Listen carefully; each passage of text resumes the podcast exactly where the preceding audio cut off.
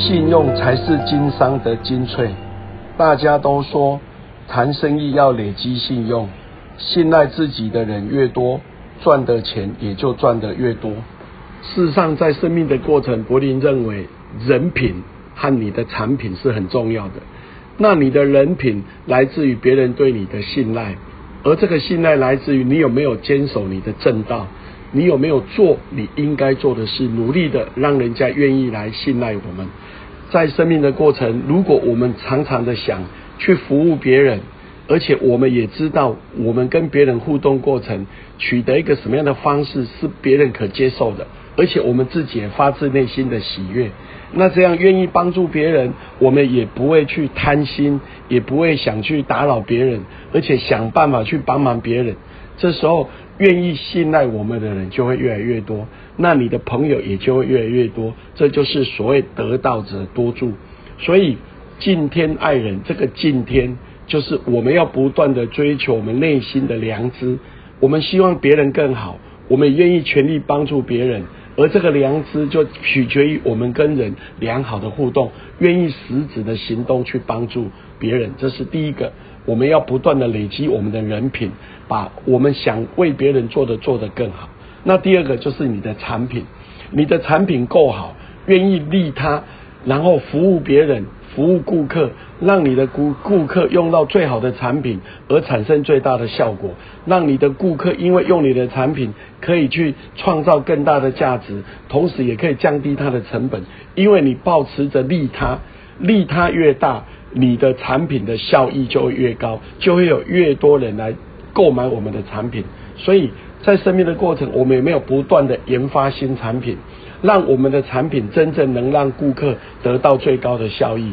我们有没有不断的去开发不同的通路，不断的去让你的顾客知道你的产品可以对他有更大的帮助？也就是企业最大就是利他，当利他让你的。呃，你的一个顾客能够得到最高的效益，而且他也能创造更大的效益的时候，我们就在累积顾客对我们这个产品的信赖，而这个信赖累积越多，他愿意购买我们越多的产品，我们就能够为社会贡献更多。所以，稻盛和夫先生说，我们除了满足我们的。员工在心灵跟物质的满足以外，同时要对促进社会的发展有所贡献。那我们在企业也是一样，努力的把自己的信用累积好，让我们的产品愿意接受更多人的服务，愿意更多人来购买。我相信我们就是利他，最大的利他就是利己。成功与失败都是试炼，对人来说，成功也是一种考验。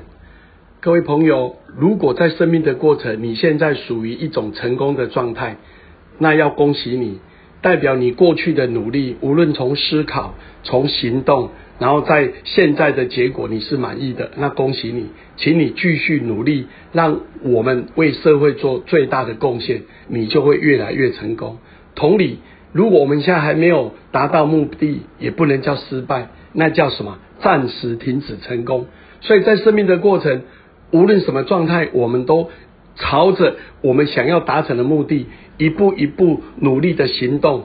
那么，我们最终一定会达成目标。那就好像在生命的过程，如果你现在还不满意，请你不要灰心；如果你现在没有达成目标，请你要继续坚持到底。它就是一种考验。那反之，很多人一成功以后，他就忘了我是谁，他不知道他的成功是来自于很多伙伴的帮忙。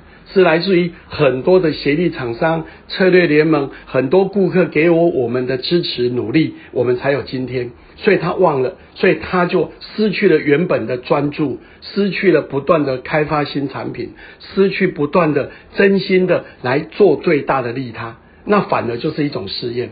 所以柏林常说，生命的过程，富贵成习，你要既富且贵，都源自于你的习惯。那么什么叫富？足够。够了，这个叫富。什么叫贵？帮助别人就是贵。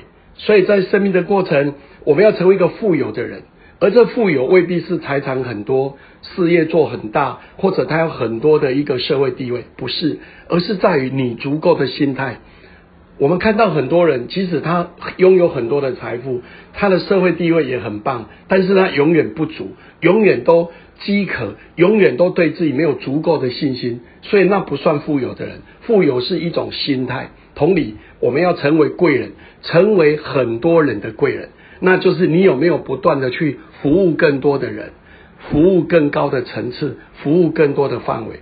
当我们的脑袋都在想，透过我的努力，让更多人提升生活品质；透过我的服务，让更多人的生活品质、企业做得更好，那就是贵人。